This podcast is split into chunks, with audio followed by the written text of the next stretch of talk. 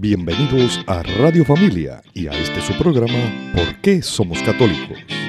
Donde exploraremos los fundamentos, historia, creencias y dogmas de nuestra fe cristiana católica, dando así una razón caritativa y apologética de por qué somos católicos. Y ahora, desde nuestros estudios de Radio Familia en San Juan de Puerto Rico, ¿por qué somos católicos?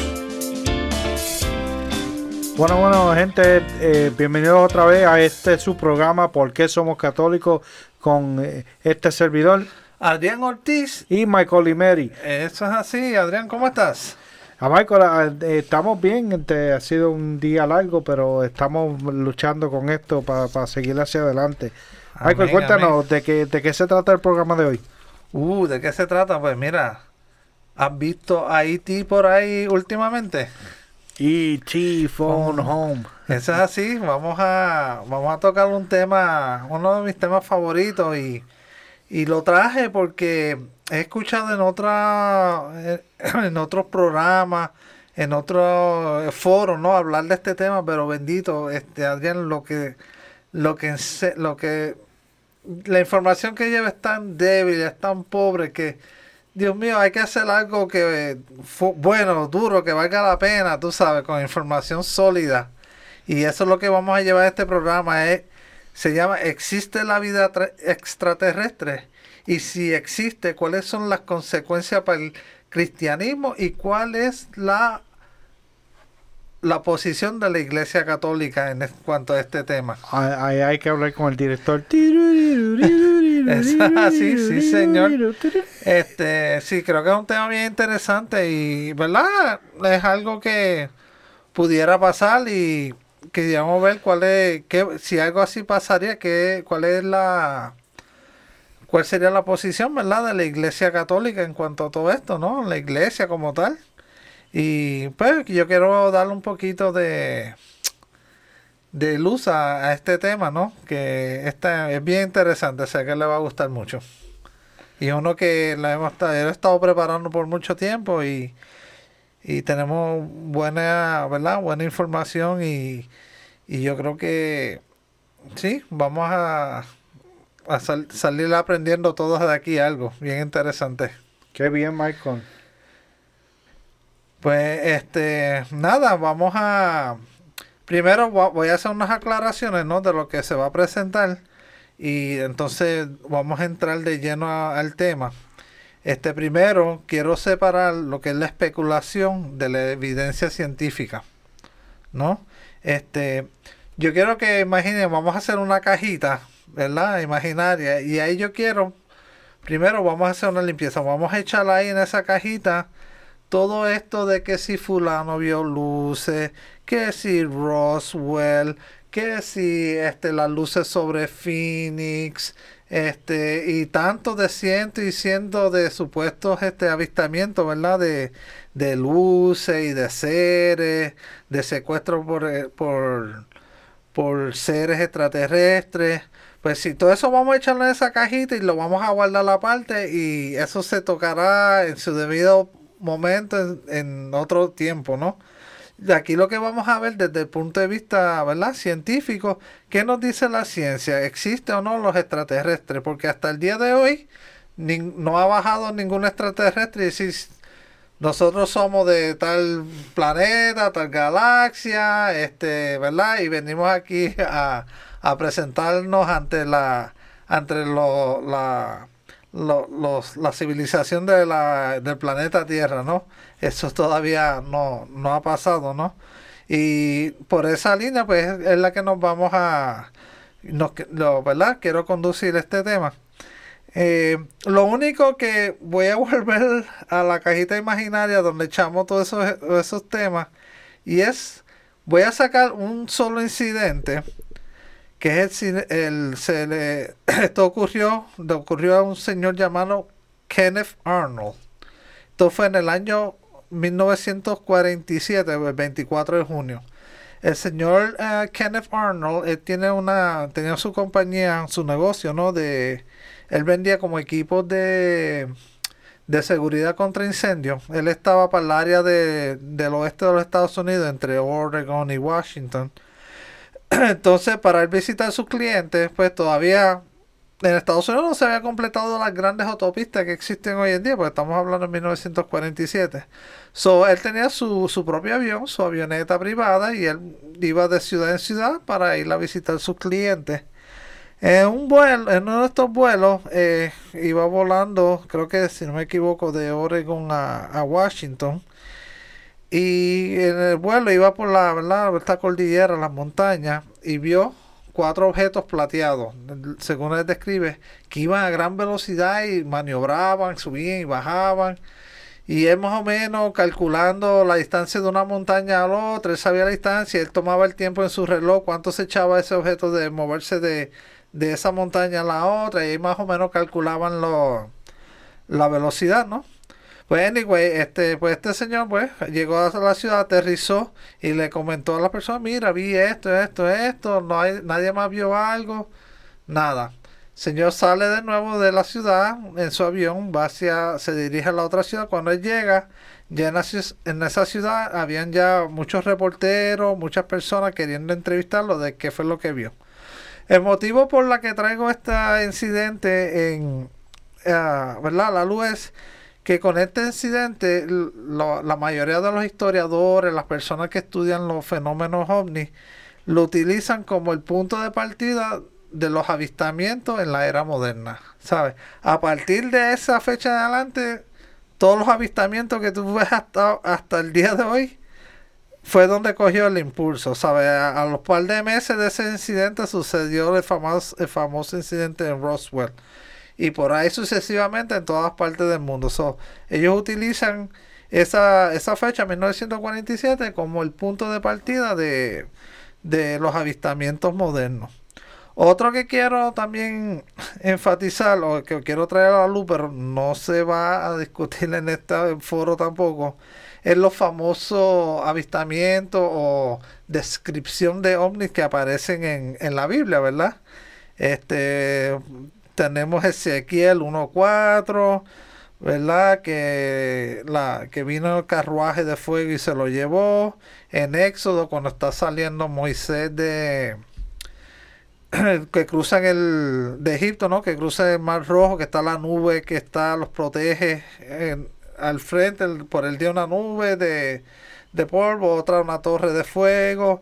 Muchos los relacionan que se que si eran este eh, objetos voladores, ¿no? Y en, sucesivamente en muchos otros pasajes de la Biblia, Éxodo, Zacarías, Mateo, Elías, este, ¿verdad? Si a ustedes les gusta eso, hay un libro bien, que es un clásico, el libro de hecho es un clásico y creo que se puede conseguir en español en Amazon, se llama eh, The Chariot of the Gods o el, carruaje de los dioses por Eric von Dayken, fue un libro bien famoso que, este, este señor escribió sobre el supuestamente en la Biblia y en otras mitologías, ¿no? en otras culturas, la, la, presencia de los famosos extraterrestres.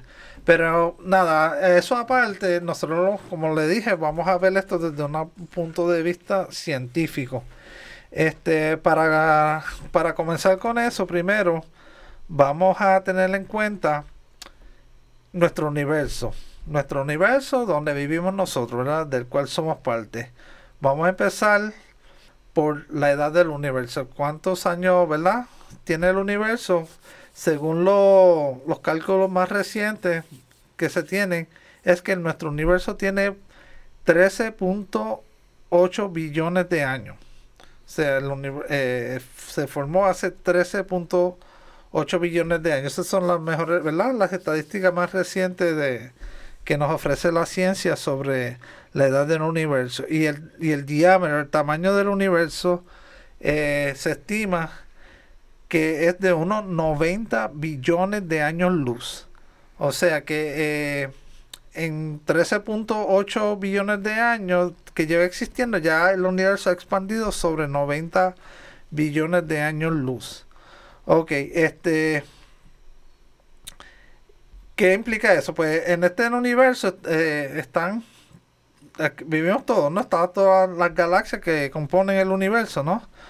Voy a empezar con la, nuestra galaxia, nuestra Vía Láctea. tenemos en cuenta, ¿verdad?, que nosotros vivimos en el sistema solar, somos el tercer planeta del Sol hacia acá, ¿verdad? Tenemos el Sol, tenemos a Mercurio, Venus, Tierra, Marte, Saturno, Júpiter, eh, Urano, Neptuno y sí, voy a incluir a Plutón. Plutón es un planeta.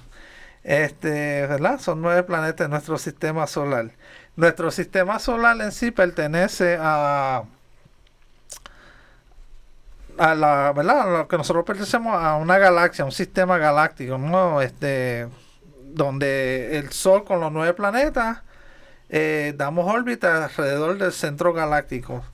Nuestra galaxia, que tiene, se estima que tiene unos 100.000 años luz, tiene una cantidad aproximada, se estima, de 200 billones de galaxias. O sea, este, son muchas galaxias. Eh, 100, 200 eh, billones de estrellas, perdón, nuestra galaxia que se llama la Vía Láctea contiene 200 billones de estrellas. Se estima que cada estrella tiene un planeta. So, si hay 200 billones de, estrellas, pues deben haber relativamente 200 billones de planetas. El universo como tal, de cual nuestra galaxia es un cantito, forma parte del universo. Nuestra galaxia es una en 200 billones de galaxias. Estoy tirando números grandísimos ahí, pero lo que quiero que entiendan es que vamos a resumir de nuevo. Nuestro universo contiene 200 billones de galaxias. Cada galaxia con 200 billones de estrellas.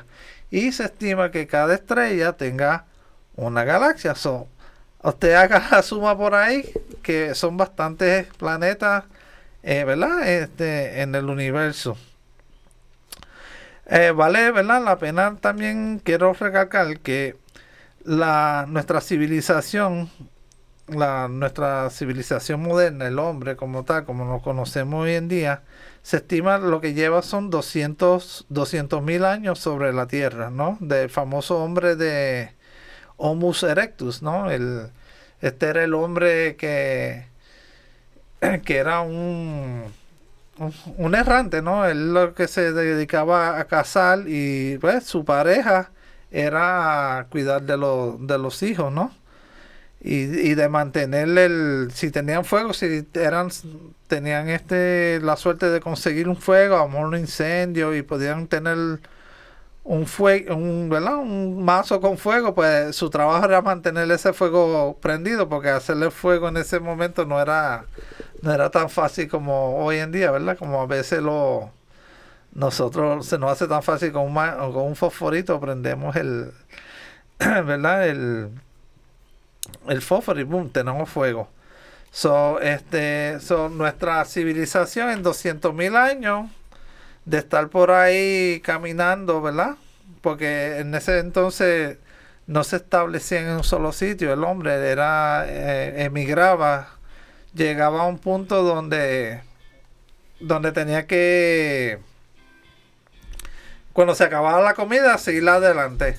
Nada, amigos, en poco pues, regresamos con este su programa Porque somos católicos y la, la existencia de la vida extraterrestre y cómo, cuál es la postura de nuestra iglesia en cuanto a eso. Regresamos en pronto.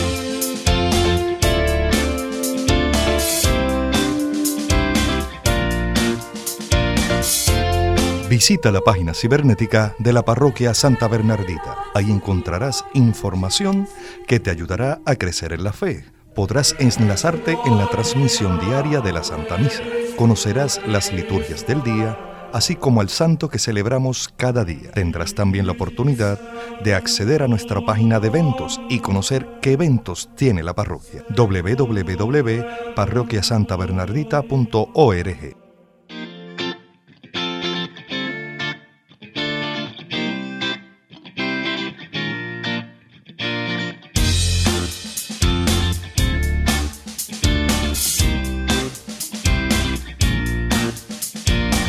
Michael, ya volvemos otra vez a este su programa porque somos católicos. Michael, ¿nos puedes seguir explicando todos los detalles que está Sí, sí, estamos aquí, este, estamos dando un, un repaso de, ¿verdad? ¿Dónde estamos nosotros en este universo tan grande, no? Este, ya mencionamos que, pues, nuestra galaxia deben, eh, los científicos entienden que debe existir un planeta por cada estrella que existe. So, hay 200 billones de estrellas, estamos hablando de 200 billones de planetas, ¿no? Y uno diría, contra, eh, seremos los únicos que vivimos, ¿verdad? Solitos aquí en este planeta. ¿Y por qué no? Si hay otros, si existen tantos miles de planetas, debe haber la vida en alguno de ellos, porque no nos hemos comunicado, no nos hemos encontrado, ¿verdad? Todavía. Y es bien interesante, este, de aquí surge, ¿verdad? toda esta dinámica este, a través de los años, ¿no? Desde los, desde los años 50, cuando ya nosotros tenemos la capacidad de, de, tener la radio, ¿no? Lo que se dice radioastronomía, que podemos detectar señales y no tan solo detectarlas, sino enviarlas también, ¿verdad? Este, nuestro, nuestro viaje, ¿verdad? Toma aquí, eh, se pone bien interesante porque eh, teniendo esta información, ¿verdad? En mente y lo que hablamos de la cantidad de estrellas y planetas que hay, eh, en el 1950 el, el, físico Enrico Fermi, físico, él le dice también el padre de la, de la energía nuclear, ¿no? Eh, Fermi este, plantea la siguiente pregunta, ¿no? Él dice, si hay tantas planetas y estrellas y, ¿verdad? Eh, ¿Por qué nosotros todavía no nos hemos podido contactar o comunicar con otra civilización? Eh, no, esto se conoce como el famoso paradoja de, de Fermi, que lo que pasa es que Fermi se basa que ya nosotros en, ese, en los 1950 ya estamos eh, haciendo cohetes, que ya estamos enviando por lo menos personas al espacio, estamos enviando satélites, ya estamos comenzando a enviar satélites, ¿no? El inicio de la, de la famosa carrera espacial. Y Fermi se, se basa de la premisa de que si nosotros estamos ya a esta altura que podemos enviar este cohetes al espacio y en el futuro ya estaban visualizando eh, colonizar la luna y la colonizar la Marte, tener una estación espacial, ¿no? Y ellos figuraban que ya dentro de unos 40, 50 años deberíamos ya estar colonizando bastante este territorio en nuestro sistema solar. Este, pero y no tan solo eso, ¿no? Que ya a esta altura deberíamos estar también recibiendo señales si existen de otras civilizaciones. Este, porque dando la premisa que nosotros en 200.000 años fuimos desde, usamos herramientas de piedra hasta la tecnología que tenemos ahora. So él dice, ¿qué tal otras civilizaciones que tuvieron, que empezaron un poquito más temprano que nosotros? Ponle un millón, un millón de años antes que nosotros So, basándose en esa premisa, debería haber civilizaciones que nos lleven la ventaja tecnológica, ¿no? De unos mil, dos mil, tres mil años, que una civilización tan avanzada ya puede no tan solo comunicarse, ¿no? Viajar a través de estas grandes distancias en el universo. Este, pero entonces ahí es que viene la, la, la pregunta interesante si hay tantos planetas y supuestamente cada planeta, ¿verdad? Cada estrella, tantas estrellas y tantos planetas, pues debe haber ya civilizaciones que tengan esa capacidad. Pero en realidad de todos esos planetas que existen, ¿cuántos necesariamente tienen la, la probabilidad de que se en ellos se forma vida, vida, ¿no? Y en este caso lo que llamamos vida inteligente. Cuando hablamos de vida inteligente, nos estamos refiriendo son estas civilizaciones que tienen la capacidad de, comunicarse, ¿no? Este, ya sea a través de, de ondas de radio, ¿no? Que tienen capacidad de comunicarse con otras especies o, no, otras civilizaciones. Para, ¿verdad? Para traer esto un poco más en contexto, para los años 60, el, el famoso astrónomo eh, Carl Sagan propone que deben existir dos condiciones para que exista la vida en, ¿verdad? Para que exista vida o vida inteligente. Él dice, tiene que haber una estrella, tiene que haber estrella eh, parecida al Sol de nosotros, que en, en astronomía se cataloga como una estrella tipo G. Y este un planeta y un planeta que esté a una distancia considerable de, ese, de esa estrella que, sea, que las condiciones sean aptas para la vida. Eso no, nos referimos, eh, el planeta, ese planeta se dice el planeta que esté en una zona habitable. So, este, ya los científicos, pues los astrónomos empiezan a buscar, ¿no? Este, a calcular usando estadísticas cuántos de esos planetas pueden tener, cuántas de esas estrellas pueden tener planetas que sean capaces de sostener la vida. O sea, que tengan en, la zona habitable que llamamos, que, que Carl Sagan habla. Cuando, eh, para tiempo de Carl Sagan, para los números que se se estimaban unos 40, unos 40 billones de planetas con esa posible, con la posibilidad de tener este algún tipo de vida. Porque acuérdense, como dijimos, estamos buscando vida inteligente. No es un planeta que tenga, si tiene vida, pero no nos sirve, ¿verdad? Si es vida vegetal, vida de peces, un mal, ¿no? Sino una vida que sea capaz de, de comunicarse, de comunicarse con nosotros. Este, luego, en la fines de los 60, este, el otro famoso astrónomo que se llama Frank Drake, él crea la tal vez una de las ecuaciones más importantes que hasta el día de hoy, ¿verdad? Este, nos ayuda o ayuda a los científicos a tratar de determinar cuántas civilizaciones, si existe alguna, pueden tener vida inteligente. Se conoce como la ecuación Drake. Y es donde Drake eh, dice, eh, toma, dice, ok, vamos a ver cuántos planetas existen en nuestra galaxia que puedan tener vida inteligente, vida que se pueda comunicar. Pero él, le añade unos cuantos factores. Tiene que ser planeta, estrella con planeta en la zona habitable. O sea, que tenga eh, la, ese planeta esté a una distancia donde la temperatura de ese planeta ni sea muy caliente, que se quemen las cosas, ni muy frío, que se congele. Sino que esa temperatura eh, media, ¿no?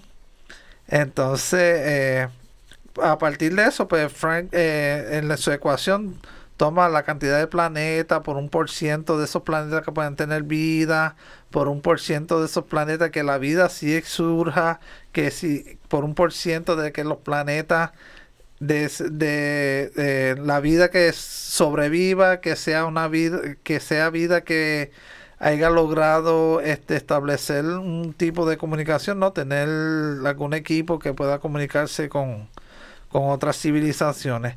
Pues basándose en esa ecuación, pues ya de los muchos de millones, 40 millones de planetas que se estimaba que pueden tener vida, solamente ahora estamos bajando a sobre unos 10.000 planetas, ¿verdad? En el en, en, en, lo que sería la galaxia, ¿no? Basándonos en, en, la, en esa ecuación que, eh, que Drake establece. De hecho, de esa ecuación es que sale el, el programa el programa SETI que sus siglas en inglés, este, ¿verdad? Es el ese SETI set y ese Search for Extraterrestrial Intelligence, ¿no?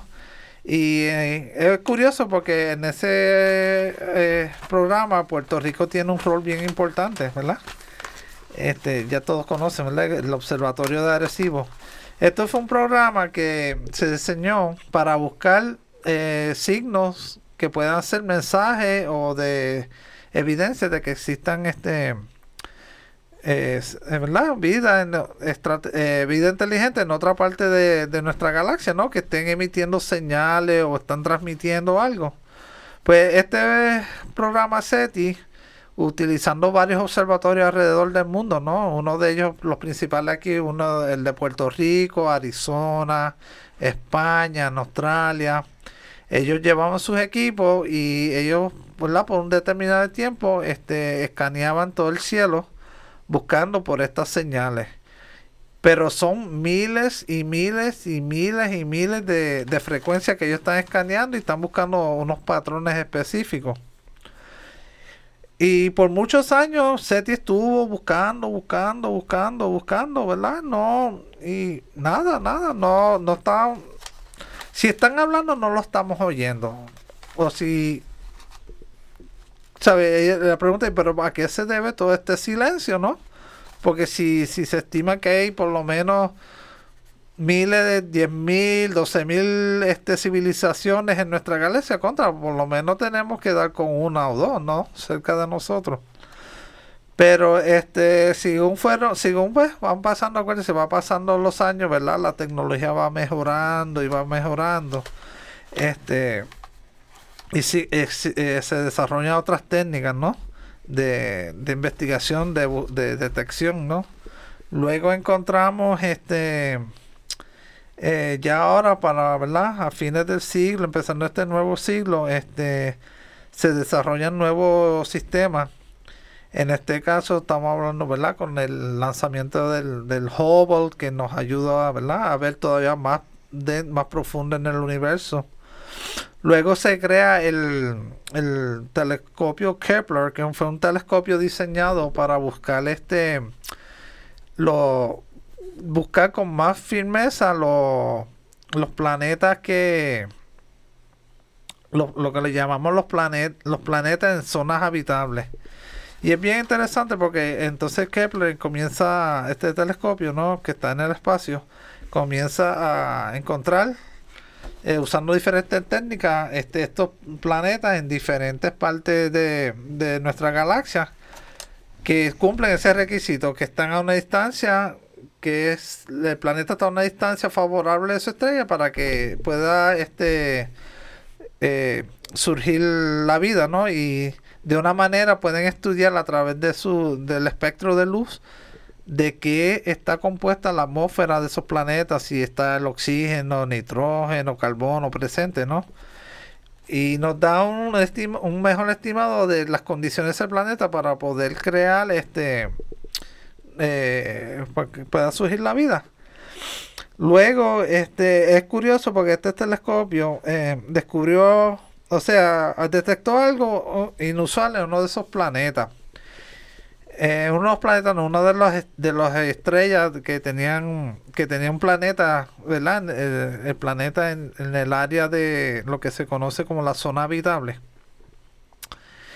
Se, eh, es curioso porque cuando el telescopio, lo apunta del telescopio, eh, la estrella como que emite luz opaca, como que en unas partes brilla y otras se apaga, brilla y se apaga, como que como si, si tuviera muchas cosas eh, cubriendo, bloqueando la luz que, de, que emite la estrella, hubiera algo frente de, ese, de esa estrella que lo estuviera opacando, ¿no?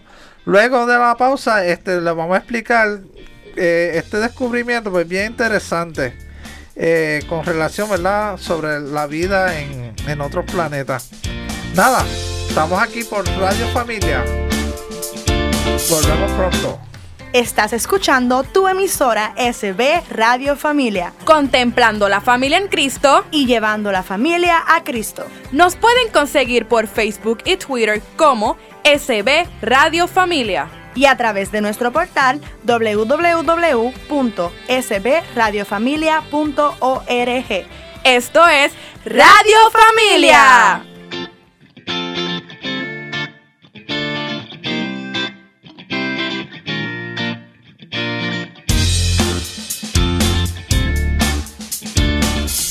Bueno, gente, ya estamos en, en nuestra segunda, no, perdón, en tercera parte de nuestro quinto programa, ¿Por qué somos católicos? Eso es así, Adrián, gracias, sí, estamos dándole aquí rapidito porque mucha información aquí de, ¿no? de la vida extraterrestre, a ver qué, qué es lo que pasa, porque no, no nos hemos contactado con ellos todavía. Este, nada, como les estaba explicando en el segmento pasado, la NASA lanzó este telescopio, el Kepler, que se usa para detectar planetas con la posibilidad de que tengan las condiciones para que surja vida. En uno de estos planetas encontraron que, de las estrellas, perdona, que la estrella había algo al frente que cambiaba su luminosidad, ¿no? Entonces variaba. era un, un momento intenso, otro menos intensa, pero ellos solamente sabían que lo que había eran sistema lo que tenía un solo planeta, que era lo que estaba opacando esa estrella. Entonces, eh, en los años también 70, eh, un científico Dyson, propuso una teoría bien interesante. Tú sabes que según el progreso tecnológico en, ¿verdad? en la Tierra, más energía vamos consumiendo a través, según van pasando los años, ¿no? Más, este, en este caso nosotros todavía estamos dependiendo de la energía de, de fósil, ¿no? De petróleo, de carbón, de gas, de el gas natural, ¿no? Pero a medida que la, la, la, civilización del planeta vaya creciendo, su demanda de energía va a ser mucho más, porque van a haber más y mejores teléfonos, que todos se usan energía, este, nuestros automóviles, eh, los condicionamientos de nuestras casas, ¿no? En los trabajos. So, este, la idea que propone este señor Dyson es, él decía que una civilización bastante avanzada, y la, la cantidad de energía que iba a consumir, su planeta natal no podía este, proveerla. So, tenían que buscarla al sol. Pero no era que fuera de poner, ¿verdad? Tanto este paneles solares para recoger la energía, no, necesitamos una energía constante, 24 eh, horas por decirlo así, este sin interrupción. So, él en teoría propone que una civilización en el futuro avanzada iba a crear como una concha, una caparazón alrededor del sol, de su estrella matriz, para recoger toda la energía que el sol este, emitiera para eh, no este alimentar a esta civilización. Eh, pues qué pasa este pero teóricamente hacer un caparazón alrededor de una estrella es, es casi imposible porque nada más la cantidad de material tú tendrías que minar dos o tres planetas enteros para sacar los recursos para hacer algo así no y entonces la estabilidad tampoco sería muy segura porque un movimiento para un lado al otro colapsaría hacia adentro del Sol. Pero este, luego, otro científico, este, usando la idea de Dyson, en vez de hacer una esfera, dice, ¿qué tal si hacemos muchos satélites pequeños y los vamos lanzando en órbita alrededor del Sol y estos satélites recogen la energía y la transmiten a, a una base en la Tierra donde se utilice? En vez de una, ellos le dicen la colmena de Dyson, ¿no? En vez de una, un caparazón, pues son, muchos satélititos chiquitos, chiquitos, que van recogiendo toda la energía del Sol. Son miles y millones de satélites, ¿no? Pues se pensaba que cuando descubrieron esta estrella, que por algún momento estábamos viendo eso, que eran, que a lo mejor lo que estaba bloqueando el Sol eran miles y millones y millones de pequeños satélites. Pero a fin de cuentas no, no fue eso. Después de muchos estudios y observaciones, vieron que era no, resto aparentemente de un planeta que nunca se formó y, su, quedaron sus su remanentes, ¿no? Pero que era curioso porque ya esta teoría estaba aquí circulando en la Tierra, ¿no? Porque ¿qué quiere decir esto? Es que mientras la civilización va creciendo, más energía consume. Tiene que consumir este eh, ¿verdad? Esa, esa civilización, ¿no? Ahí, ahí está la, para lo que, ¿verdad? Como forma nota curiosa, eh, un científico ruso, Karl Vadash, ese, un, él creó, él dividió la civilización en tres tipos de civilizaciones, decía, existe la civilización tipo 1, la civilización tipo 2 y la civilización tipo 3. La la civilización, una civilización tipo 1 es una civilización que ya ha maximizado toda la energía que produce el planeta. ¿Sabe? Es eh, fósil, hidráulica, ¿no? De agua, por el agua, por el viento, por el sol que pueda captar. Ya, ya esa civilización, pues, ya ha explotado completamente la fuente de energía de su planeta. So, que ir al sol ya una, civilización que explote su, estrella materna, en este caso, si fuera la Tierra, sería nuestro Sol, pues tal vez usando lo que explicamos ahorita de esta famosa colmena de, de Dyson, ¿no? Que son millones de satélites alrededor del Sol eh, absorbiendo la energía y transmitiéndola, ¿no? A la Tierra. Pues sería una, una civilización tipo 2 y es una civilización también que ya habrá colonizado el sistema solar y ya está pensando en ir a otra parte del mundo, ¿no? A otra parte del, del sistema del, de la galaxia, tratando, ¿verdad? Colonizando otros planetas en otros sistemas solares. Entonces, la civilización tipo 3 es la, una civilización que habrá este, maximizado la energía de una galaxia completa, ¿sabes? Ten en cuenta que todo esto es especulativo, esto es teoría, esto, ¿verdad? Si existiera esto, esto se existiría en miles de millones de años en el, en el futuro. Eh, alguien por ahí hizo un cálculo y, estaba, dijo que actualmente nosotros aquí en la Tierra, nuestra la civilización, estamos en, no hemos llegado todavía a una civilización tipo 1, sino que estamos en punto 73 todavía, nos falta un poquito para para llegar a la civilización tipo 1 porque todavía no hemos explotado y maximizado ¿verdad? Nuestra, nuestros recursos naturales. Nada, eso se lo pongo ahí para que tengan una idea ¿verdad? de esta teoría que están corriendo y que de, de cierta forma nos ayuda a ver muchas cosas porque eh, lo que estamos viendo y muchos científicos están especulando es que tal vez la vida no sea tan común como se piensa. Eh, muchos cálculos dicen que son el último cálculo es casi una son una había escuchado son 12 12 sistemas solares, ¿sabes? 12 planetas con vida inteligente por galaxia. Otros dicen que tal vez solamente un una sola civilización por galaxia. O si hay a nuestro entender, pues nosotros seríamos la única civilización en nuestra galaxia con vida.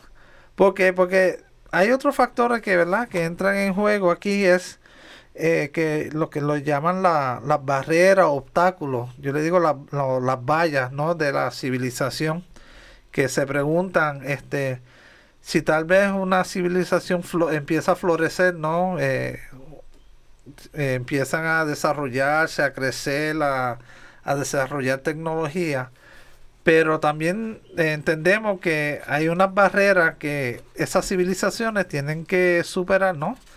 Eh, tal vez barreras de, de autodestrucción, ¿no? Ahora mismo nosotros, con que alguien por ahí toque un botón por ahí, y bate, empieza a enviar cohetes nucleares por todos lados, pues ya le diríamos adiós a nuestra civilización, ¿no?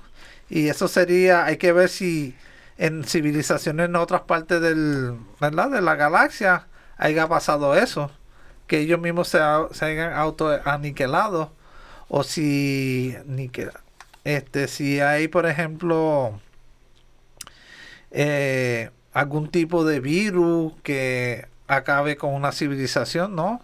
Algo, algo parecido aquí se vio cuando no, en la Edad Media, la peste bubónica que eliminó más de la mitad de la población de, Europa, ¿verdad? Este, que no quiera decir que en el futuro surja algo, ¿verdad? Natural que, este, ¿no? Eh, a, a, una civilización, ¿no? puede ser también algo extraterrestre y cuando me refiero, no sé, un meteorito, un, algo inesperado, una explosión de sol, de rayos gamma, que pues prácticamente podrían quemar la, la superficie del planeta, ¿no? Que también los, ellos tienen en cuenta que son, son unas barreras que las civilizaciones tienen que haber este, superado. Eh, ellos le dicen los filtros, ¿no? Los grandes filtros. Nosotros hemos superado todas esas, no lo sabemos todavía, ¿verdad? Este, tenemos el peligro que nos podemos extinguir nosotros mismos, ¿no? Como, como parte de la naturaleza, ¿no? La naturaleza misma se corrige y dice, bueno, ya tú llegaste a este punto, pues va a pasar algo, ya sea natural o por el hombre, que esa civilización se, se destruya, ¿no?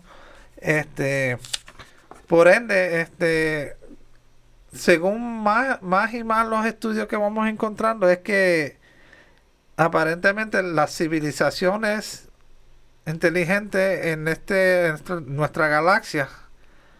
O son casi nulas o nulas solamente verdad una por como decía por ahí una por una por galaxia o unas cuantas nada más que estemos tan y tan remotos que a lo mejor nunca en, en la vida de esa civilización nos comuniquemos unos con otros o que la forma que estamos usando de comunicación sea que si sí se están tratando de comunicar, pero la tecnología que ellos están usando es mucho mayor que nosotros no la comprendemos y no la podemos detectar, ¿no? Este, porque, ¿ves? Nosotros basamos la vida, ¿verdad? Según este, nosotros la entendemos, porque el único evidencia que tenemos de vida extraterrestre somos nosotros. O sea, y, basándonos en nosotros de cómo surge la vida en la Tierra, ¿verdad? A base de, la, de carbono, proteína, pues nosotros entendemos que así en otras partes del universo la vida debe surgir de esa manera también. Pero este hasta que no venga el día que aparezca un IT por ahí, pues para la ciencia, este la vida es bien escasa. La vida, si acaso, si existiera, es bien escasa en, el universo. Este, nada, ahora pues vamos a ver cuáles son las implicaciones, ¿verdad? Que vamos a poner que un día amanezca en las Naciones Unidas, llega a Haití, ¿qué va a pasar? ¿Qué cuál, es, ¿Cuál es la posición de nuestra iglesia, ¿verdad? En cuanto, ¿qué diríamos si, si aparece este eh, un extraterrestre, ¿no? Y bueno, yo esto lo que eh, lo, que viene a continuación también es en base es unas especulaciones no según el entendimiento de que tenemos de cómo verdad las cosas cómo la iglesia hace las cosas y cómo ella este se mueve no eh, es importante entender verdad que la, la iglesia no no hace no prevé situaciones como esta no eh, Ah, podemos empezar que la, cuál es la posición de la Iglesia Católica si aparece Haití ninguna. Ninguna porque la Iglesia no prevé para estas situaciones sino que actúa cuando aparecen. Sabe ellos no es como decir como ah, cuando viene la temporada de huracanes mira tienes que ir preparándote almacenar agua este comida no la, en este caso la iglesia va a actuar cuando la situación esté, esté presente, no cuando llegue, porque es que hay muchas, muchas este, desconocidas, variantes desconocidas, ¿no? Y pues, como dije, la, ahora mismo la iglesia como tal no tiene una postura en cuanto a, a los seres, ¿verdad? Si llega a Haití. ¿Y por qué? Este, primero que nada, vamos a poner que aparezca un extraterrestre la primera pregunta, lo primero que tenemos que hacer es si nos podemos comunicar con ellos. Es una forma este, fluida, ¿no? No a través de números o códigos, ¿no? Que podamos tener una, conversa una conversación con, con esos extraterrestres, ya sea que nosotros aprendemos su idioma o ellos aprenden el de nosotros, ¿no? O nos enseñen un, una nueva forma de, de comunicarnos, ¿no? Este, este, mucho, eh, bueno, por ahí viene la pausa. En nuestro próximo segmento, este, le vamos a brindar todo la, todos los diferentes aspectos que conlleva este, ¿verdad? Este, en tener un encuentro con extraterrestres. Estás escuchando tu emisora SB Radio Familia. Contemplando la familia en Cristo y llevando la familia a Cristo. Nos pueden conseguir por Facebook y Twitter como SB Radio Familia. Y a través de nuestro portal www.sbradiofamilia.org. Esto es Radio Familia.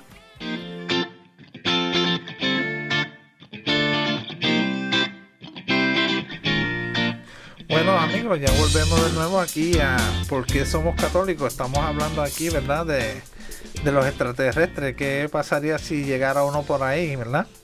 Este, nada, siguiendo en nuestra línea, ¿verdad? Que llevábamos, este, muchos entienden que tal evento de contacto con extraterrestres podría entredicho nuestra fe. Por eso sería pero esto no es el caso, ya que la Biblia dice que Dios creó todo el universo, ¿verdad? O si creó todo el universo, creó todo lo que estamos ahí adentro, ¿no? Este, lo que sí le tocaría a la iglesia es determinar si esta criatura necesitaría ser evangelizada. Esto tendría que partir de nuestro entendimiento, ¿verdad? De cómo se desarrolló y fue revelada la palabra de Dios en, nuestro, o sea, a partir de cómo fuimos nosotros evangelizados, ¿sabes? Este, es bien interesante porque primero tenemos que establecer la comunicación con este ser. Entonces tendríamos que ver cuál es su concepto de Dios. Porque a lo mejor ellos no entienden ese concepto, ¿qué es eso? ¿Qué es un Dios? ¿Sabes? A lo mejor ellos creen en en ¿verdad? politeísmo, creen muchos dioses. Digo, si, si, si entienden de por sí que es el concepto de, Dios, ¿verdad? Por, por ejemplo, hay, hay unos esquimales, ¿no? En la parte norte de Canadá, bien al norte, ¿verdad? Los, famosos esquimales. Que tú le hablas de, reina, de un reinado y ellos no entienden lo que es un reinado. Ese concepto de un rey eh, no, no, no es ellos, no lo entienden, tú sabes. Porque no está en su cultura, nunca han visto eso. So, primero, pues habría que ver si estas criaturas tienen un concepto de qué es este, que es un dios, ¿no? Pero pongamos, ¿verdad? Que, que sí, ¿verdad? Este, ellos sí entienden que, que es un dios, que es dios. Este, esa, esa civilización que llega, ellos habrán, habría que hacer la pregunta si ellos estuvieron igual que nosotros, que escoger, ¿verdad? Como Adán y Eva eh, estuvieron en el paraíso y tenían el, entre escoger si comían del fruto del árbol prohibido o no. Y al comer, pues cayeron. Si estos, estos seres tuvieron esa oportunidad de hacer eso, si Dios en, en su, su divinidad le dio esa, le dio esa prueba, ¿no? De caer o no caer. Y si fuera una raza que no, que no cayó. ¿Verdad? Este, hay una, hay una novela de C.S. Lewis, el famoso filósofo del, siglo pasado. Eh, una novela se llama eh, Paralandia, Paralandia, que es eh, un, una trilogía, este, un, un viajero espacial que va a que va, llega a Venus, ¿no? Y en Venus se encuentra con una civilización de seres que no que tuvieron la prueba del árbol prohibido, pero ellos no cayeron, no cayeron, ¿sabes? Pero ten en cuenta que es una novela, ¿no? Y él especulando ahí, ¿verdad? De eh, desarrolla la historia de una civilización pues, que tuvo la prueba, pero no cayó en, en el pecado original, ¿no? En, eh, ¿verdad? Otro aspecto que tendríamos que ver es este eh, cómo, fue, cómo se, evangeliza, se evangelizaron, fueron creados para, para la vida eterna. Porque, eh, esto es bien interesante porque también la iglesia, si, si llega a extraterrestre, tú tienes que ver si es una criatura habría que buscar, ¿verdad? Este, para preguntarnos si esa criatura tiene un alma eterna como nosotros. Tú sabes que el nosotros cuando, ¿verdad? Eh, morimos, partimos, nuestra alma no muere con el cuerpo, sino sigue hacia la, hacia la vida eterna, ¿no? Ya sea arriba o abajo, pero es un alma que no muere. Este, esto lo hace, ¿verdad? El ejercicio lo hace bien claro San Agustín en su eh, San Agustín Tomás de Aquino en su suma teológica, ¿no? Que él habla de, la del alma. Él dice, mira, todos los, todo ser viviente tiene un alma. Ya sea desde la hormiguita más chiquita, la grama, la florecita, la hoja, hasta nuestros animales tienen alma. Pero él dice, esa es una alma mortal. ¿Qué significa? Tiene, tiene alma porque esa alma lo que le da es la vida para moverse, para comer, reproducirse, crecer, ¿no? Y anima a esa, ese cuerpo. Cuando el cuerpo muere, muere esa alma con, con, con el ser, ¿no? Nosotros no, cuando nosotros tenemos en nuestra alma eh, el espíritu, que es imagen y semejanza de Dios, ¿no? Infusionado con nuestra alma. Por eso nuestra alma no es inmortal. El cuerpo, si el cuerpo muere, pero nuestra alma sigue. Pues habría que determinar si eso este, es cierto para ellos. O sea, si su alma a lo mejor es un alma mortal que muere con cuando muere ellos, ¿no? O, o si sigue a una, una, recompensa eterna, ¿no? Y pues eso tal vez es una manera de, tal vez de cómo más o menos tener una idea de que ellos sí tienen un tipo de alma así, si es que ellos creen en una vida más allá después de que se mueran, ¿no? Que eso sería el, una clave, ¿no? Para eso. Este, también hay que ver si, ok, llegó el, el, extraterrestre, pero todos ellos creen en Dios o es como nosotros, porque aquí no todos creemos en Dios, hay ateos, hay gnósticos, o sea, ateo no cree nada, el gnóstico pues, puede ser que exista algo y los creyentes pues sí existe Dios. ¿Sabe? Puede ser que en esas civilizaciones sea así. ¿Sabe? Que algunos sí creen, otros no creen, eh, otros sí, tú sabes este son verdad son conceptos verdad eh, bien interesantes que son estas son preguntas que la iglesia tiene que considerar no para para si va a evangelizar o si va a, verdad estas civilizaciones hay que ver si si lo mismo que, que Dios verdad la, a lo mejor fue Jesús tuvo un rol en su mundo en algún punto algún momento también o si la o si el catecismo, ¿no? Como nosotros lo creemos, Jesús vino a la tierra, solamente fue un evento que ocurrió en la tierra y que de la tierra tiene que salir no solamente a cubrir el planeta, pero más allá del planeta. Porque Jesús nació en, Jerusalén, en Belén, perdón. Pero de Belén, pues, eh, de, ¿verdad? De Israel, surge el cristianismo y el cristianismo fue por todo el mundo, ¿verdad? Y todavía lo estamos haciendo, porque no fue que se dio en Israel, después se dio en Sudamérica y después Jesús apareció en, en Australia hizo lo mismo, lo mismo, no, solamente se dio en un solo sitio.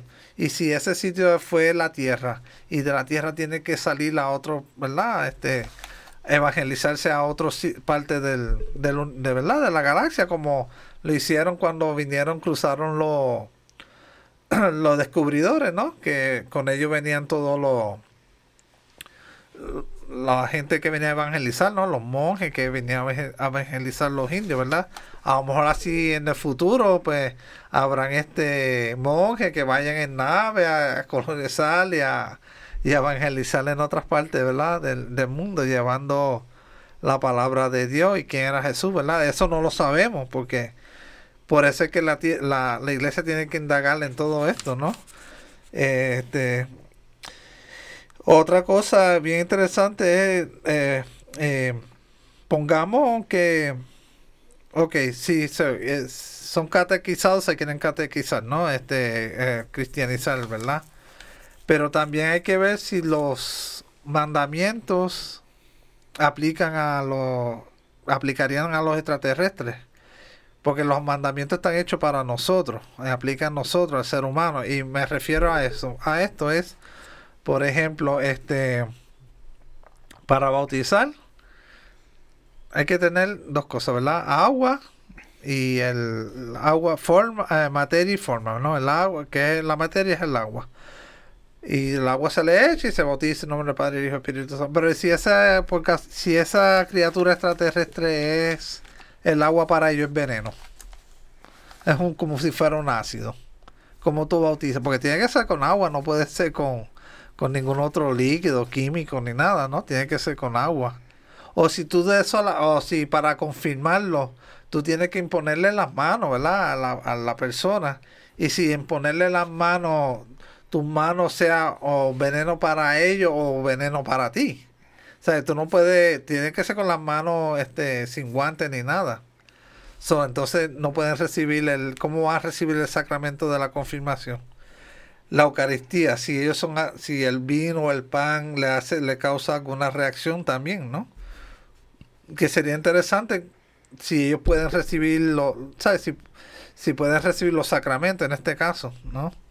Este, en cuestión, por ejemplo, este matrimonio.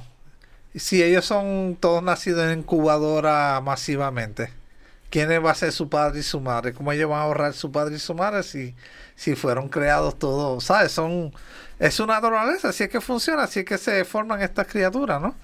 Y lo mismo sucede con, con los mandamientos, ¿no? Por ejemplo, este vamos a poner que sea un mandamiento de, infidelidad. Pero, y si estas criaturas, la forma que necesitan más de un de un, de un compañero, por decirlo así, para procrearse.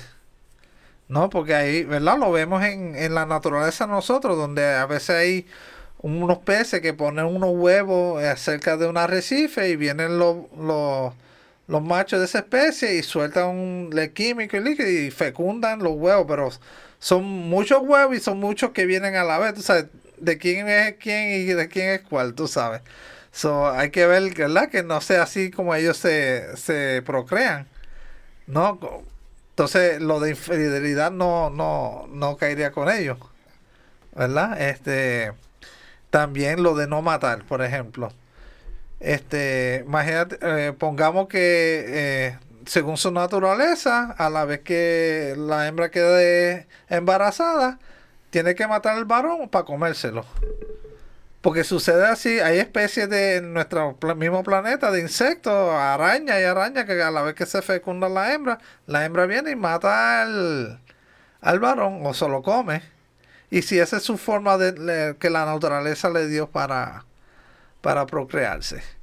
Sabe que, que son todos estos aspectos que, la iglesia tiene que tomar en consideración y ver, eh, ¿verdad? Teniendo en cuenta qué va a hacer si, si se aparece, ¿verdad? Un, un, extraterrestre. Por eso es que ella no puede decir, no vamos a hacer esto y esto y esto si aparece. No, tiene que esperar que llegue para entonces, este tener este, ¿verdad? Eh, empezar toda esta investigación, ¿no? Que tomará, me imagino que si aparece eso, se, se disparará este, el, el, ¿cómo es? Un, concilio vaticano. Tenlo por seguro que se va a hacer un concilio vaticano en ese momento que aparezca. No sé si sea el tercero, el cuarto, el quinto, ¿verdad? Este, pues básicamente, ¿no? Eh, esas son las, ¿verdad? Algunas de las preguntas que la iglesia se, se hace para que se haría, ¿no? Eh, eh, acuérdese que todo esto es especulativo, ¿no? De, entendemos según va la iglesia, pues esto es lo que yo este haría este para